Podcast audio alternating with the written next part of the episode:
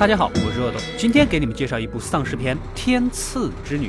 故事发生于未来的某一天，一个小女孩被两个全副武装的士兵用枪指着，送到一个大房间。他们是什么人？为什么要把小女孩绑着呢？哎，原来士兵们把他们带到这里是来上课的，学习资本主义核心价值观。可明明学习这么正能量的东西，为什么要把孩子们给绑起来呢？原来呀，这群孩子已经被病毒感染，他们袭击人类的本性还隐藏在体内，只有看到鲜活的肉体才会被激发出来。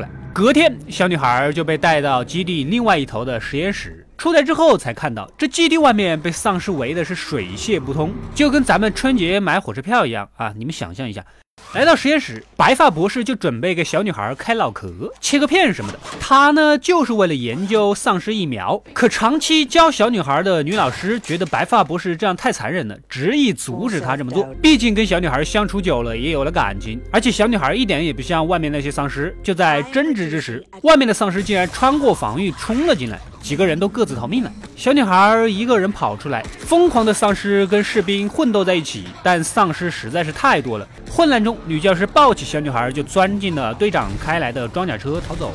小女孩刚刚吃了几口人肉，所以现在还不是很饿。但是队长他们也很害怕呀，只能给她一个面具戴着，再反绑着双手。但是这样还不够保险。接着所有人就坐在车里面，让小女孩坐在车顶，如此一来才安心上路。小女孩内心是毫无波动，甚至还有点想笑。至于吗？她只是个孩子啊。中途口渴，打点水喝，结果一个猪队友紧张兮兮的瞎开枪，把周围的丧尸给招了过来。不过好在猪队友接着就被咬了，结束了他坑人的一生。哎，这就叫做身边一个猪队友比十个敌人还可怕。现在他们一群人要去另外一个基地，但是车也坏了，只能步行，还得去搞点吃的。几个人涂上了特制的丧尸宝 S O D 蜜就出发了啊！涂上这个丧尸宝就会让丧尸觉得是自己人，也就不会攻击他们了。但这街上的丧尸实在太多了啊！几个人还是被困到了一个废弃的医院。小女孩主动请缨，反正她体内也有病毒，不会引起外面那些不修边幅的丧尸们的注意。没办法呀，总得试一试啊！小女孩出去之后，先是碰到一只猫，忍不住就给抓着吃了。吃饱喝足后。晒晒太阳，又恢复了人性。找了条狗，用狗把街上所有的丧尸给引开，这样队长那边才可以安全的离开。果然是好方法，很聪明呐。只不过那条狗有点悲剧，它招谁惹谁了，活下来就不容易啊，还碰到你们这些成年人。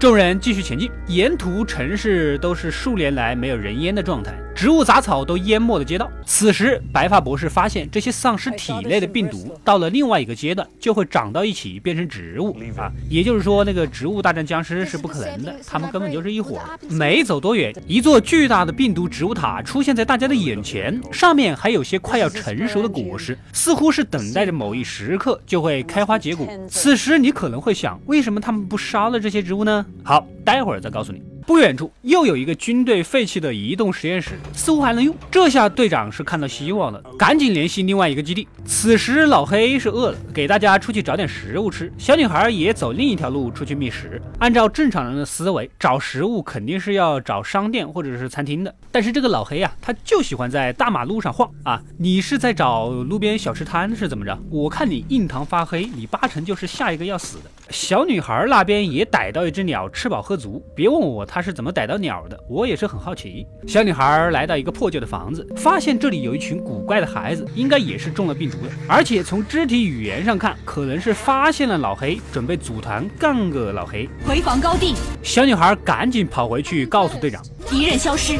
另一边。老黑呢？这个人呢，他也是单纯。路上每隔几米就能捡到一个罐头，把它往某个地方引。只要稍微智商在线呢，都能猜得到。这么巧合，八成是个陷阱吧？果不其然，当队长几个人赶到的时候，老黑被这群小孩子给伏击吃掉了。面对虎视眈眈的丧尸熊孩子们，小女孩决定跟他们的老大单挑，像动物一样博取种族地位。因此救了队长和女老师，可回到车上才发现白发博士放了乙醚，放倒了三个人。原来他就是想要用小女孩完成疫苗，可女老师总是百般阻挡，只能出此下策了。可人算不如天算呢，小女孩中丧尸病毒之后，其实是可以不用呼吸的，因为她体内的植物可以自行进行光合作用。没办法，白发博士苦口婆心的教育小女孩，救人类的希望就只有你了啊！好好的成为一个资本主义接班人，来来来。来，让我给你切成小片片啊！敲开你的小脑袋，乖。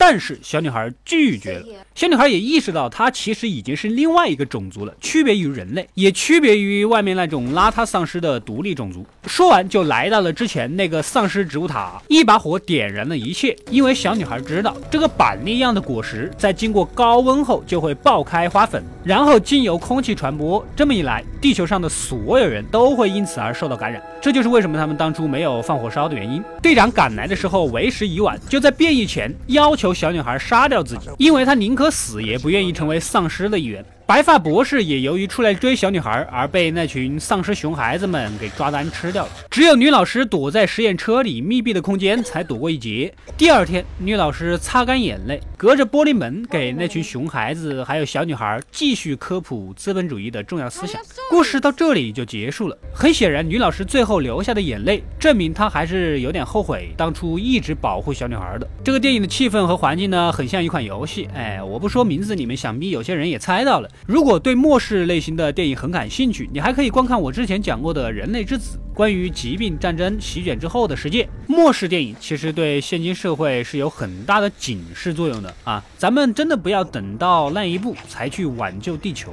有句话说得好，地球根本不需要我们挽救，我们救的只能是我们人类自己而已。快快订阅及关注《阿斗归来了》，获取更多的电影推荐。我们下期再见。